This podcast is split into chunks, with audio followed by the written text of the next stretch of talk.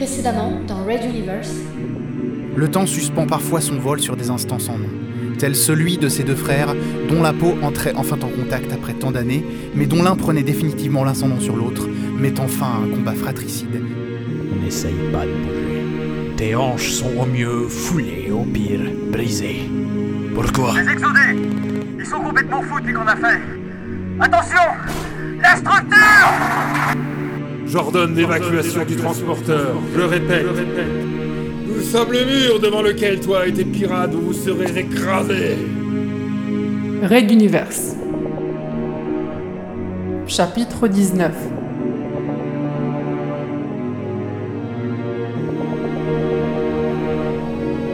Requiem.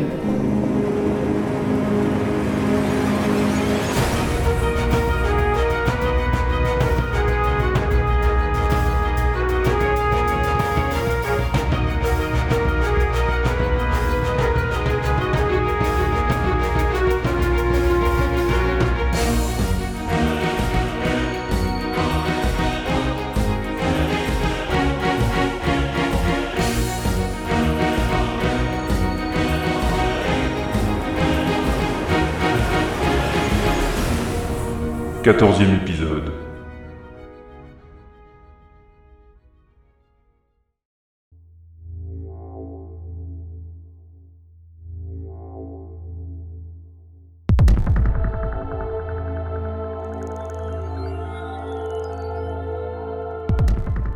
La moitié, seule la moitié de ces hommes avaient pu traverser le barrage formé par les pilotes de l'Exode. Maudit croiseur, maudit Petrovac. Une majorité du convoi pirate n'était composée que de vaisseaux civils, de transports armés sommairement, sans grande maniabilité. Les six chasseurs avaient provoqué des carnages, mais la force de frappe de ce croiseur s'était révélée bien pire encore.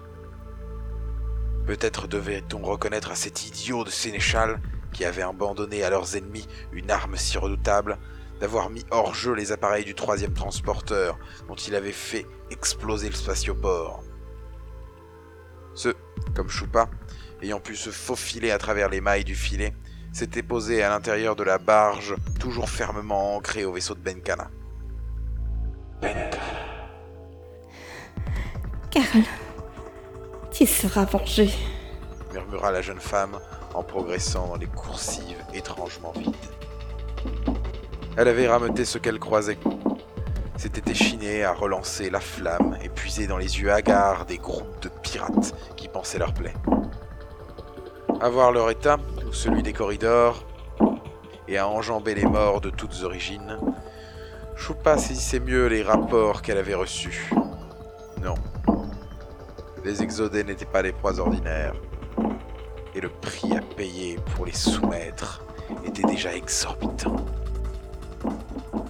Mais elle et les siens étaient désormais acculés. Ils ne pouvaient plus faire machine arrière. Ce transporteur devait tomber entre leurs mains, coûte que coûte. À part les morts et quelques assaillants de la première vague, aucun signe des exodés. Où était-il donc? S'abritant contre une conduite, elle laissa son regard parcourir les troupes qui la suivaient. Ils étaient suffisamment malgré tout, plus nombreux encore que le groupe originel qui avait pris d'assaut ce vaisseau de l'Exode. Et ils grossissaient doucement au gré des rencontres avec les pirates égarés ou restés en arrière. Les éclaireurs lui firent signe et elle s'élança, suivie par le gros des troupes.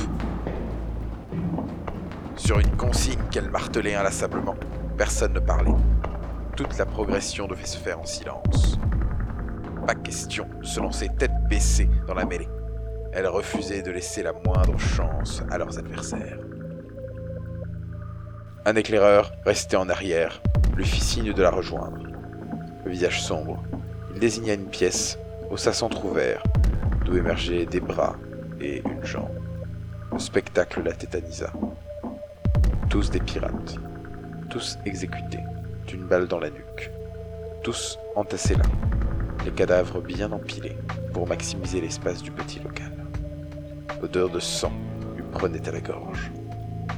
Choupa ne put s'empêcher de demander. Les exodés sont-ils donc devenus des fauves? Qui a pu faire ça L'autre lui montra un symbole sur les poignets et les chevilles pendant dans le couloir. Il y avait été gravé au couteau une sorte de tête d'animal, un ours. Nordiste. Leurs ancêtres, ce n'était pas un acte gratuit, c'était un message de la part d'exodés aux mêmes racines. Choupa plissa les yeux, refluant une nouvelle vague de colère. Ne croyez-vous donc loup devenu mouton? Vous allez regretter votre prétention. Fermez la porte autant que possible, que les troupes derrière ne voient pas cela. Vous y veillerez. Nous continuons. La jeune femme inspira une dernière fois cette odeur de mort, concentrée, fixant cet instant dans sa chair autant que dans sa mémoire. Et elle s'élança, l'épée et le revolver serrés comme jamais.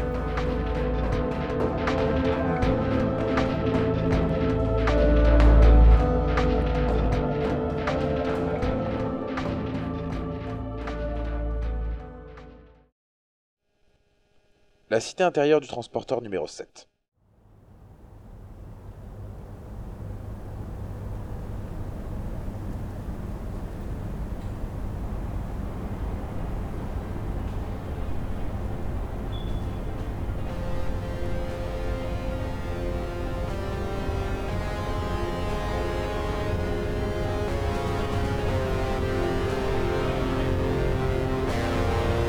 Il y avait deux grandes entrées. Deux étaient occupés par les pirates de Choupa. Ils avaient même rejoint un groupe de la première vague, qui leur avait rapporté des faits inquiétants. Depuis une trentaine de minutes, les combats avaient cessé. Il semblait que les troupes ennemies s'étaient retirées. Mais on ne pouvait en être absolument certain. Les tireurs embusqués pouvaient être disséminés un peu partout dans cet enchevêtrement inextricable de conteneurs. Dubitatif quelques instants devant ce taudis labyrinthique qu'ils osaient appeler cité intérieure, la chef pirate lança ses ordres. On allait avancer par colonnes multiples, sur plusieurs tracés différents, toujours en silence. Si piège il devait y avoir, on devait pouvoir se porter systématiquement assistance. Pas question de se la jouer comme le sénéchal. Sa guerre était barbare, celle de Choupazou les stratèges. Ils s'élancèrent. Une dizaine de groupes répartis sur presque toute la largeur de l'immense espace délimitant la cité glissèrent furtivement le long des formations de conteneurs, restant autant que possible dans l'ombre. Toujours personne. Rien. Un coup d'œil, elle avait pu constater que les habitations inférieures étaient laissées à l'abandon, vidées de leurs occupants. Certes, il restait encore des ponts supérieurs, mais vu la quantité de personnes ayant été déplacées d'ici, on pouvait difficilement les imaginer au-dessus, tous entassés les uns sur les autres, terrifiés à l'idée de l'avancée. Cela ne collait pas avec la détermination sans faille dont les proies avaient fait preuve jusqu'à présent. Alors, levant les yeux vers les lumières géantes qui éclairaient la ville, Chopin entreaperçut une ombre qui se faufila derrière un puissant projecteur. En observant de plus près, beaucoup d'ombres se déplaçaient là-haut, à l'abri des regards. Elle fit signe à sa colonne de stopper et de se mettre à couvert, sous des porches, sous des balcons. En résumé, d'éviter de possibles tireurs embusqués dans la structure immense de la voûte. Soudain, des dizaines et des dizaines de petites explosions retentirent le long de la paroi du plafond. Cette fois, ils attaquaient. Choupa se préparait à combattre. Quand soudain, un flot de liquide rosâtre dévala la façade de son immeuble de conteneur. La pression était énorme, la matière gluante, adhérente à toute la surface de son corps, à son revolver, à son épée. Elle n'eut pas le temps de réfléchir qu'une seconde vague de liquide lui tomba dessus, suivie d'une troisième. Des cris extérieurs lui parvenaient, parfois de très loin. On attaquait toutes les troupes pirates, simultanément.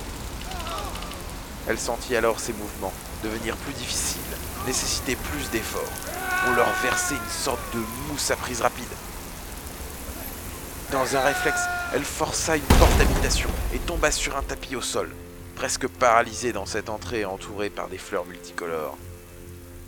Elle vit avec horreur une masse de gelée rose glisser sur elle, à sa suite, mais stoppée à quelques centimètres de son corps, figée par sa propre chimie.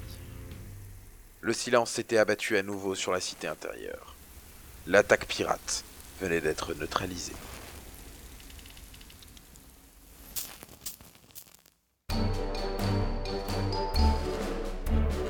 Un quart d'heure plus tard, la porte du fond de la pièce où elle se trouvait glissa sur ses gonds. Une grande femme blonde, habillée en tenue militaire, suivie d'un vieil homme grisonnant, et de quelques civils armés s'approchaient d'elle. Choupa ne pouvait toujours pas bouger, la tête bloquée vers le haut. Seuls ses yeux pouvaient voyager. Les bottes de la femme vinrent se poser à quelques centimètres du visage de Choupa. Sans même mettre un genou à terre, la blonde la toisa, un sourire carnassier se dessinant sur ses lèvres. Choupa, c'est cela? Pas très impressionnant pour quelqu'un qui voulait me faire mordre la poussière. Père Neuf, occupez-vous de ces sbires, en silence. Bien, madame. Cela ne devrait pas être très long. Carlo, Pietro, et vous deux. Allez-y. Les civils rangèrent leurs armes et sortirent des canifs et autres couteaux. Puis, calmement, ils commencèrent à égorger les pirates de la colonne de Choupa, paralysés dans la gelée rose.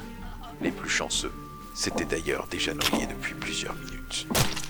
Ça, chère petite catin, c'est une entrée en matière pour que tu comprennes à qui tu as affaire. Tu seras mise en prison de haute sécurité et nous aurons probablement... Elle lui posa le talon de sa botte sur la joue, appuyant en tournant le pied. beaucoup de choses à nous dire. Puis, elle fit demi-tour et quitta la pièce. On l'entendit activer son communicateur tout en s'éloignant. Envoyez un message à Price pour le remercier. Son idée a parfaitement fonctionné. Bedkana disparut du champ visuel de Choupa, alors que les râles ou infâmes gargouilles continuaient à lui parvenir. Elle ne voyait rien, juste savait-elle poser les images sur ses sons. Car, contrairement aux yeux, on ne pouvait pas fermer ses oreilles.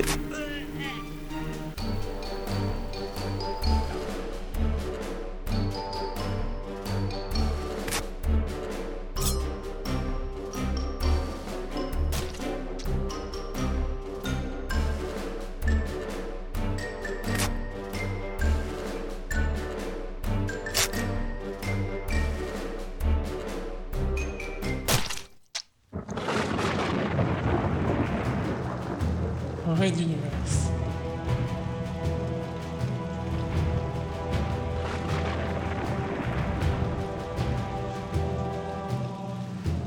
Suivre. Retrouvez les musiques originales, les chapitres complets et les livres numériques de la saga sur reduniverse.fr.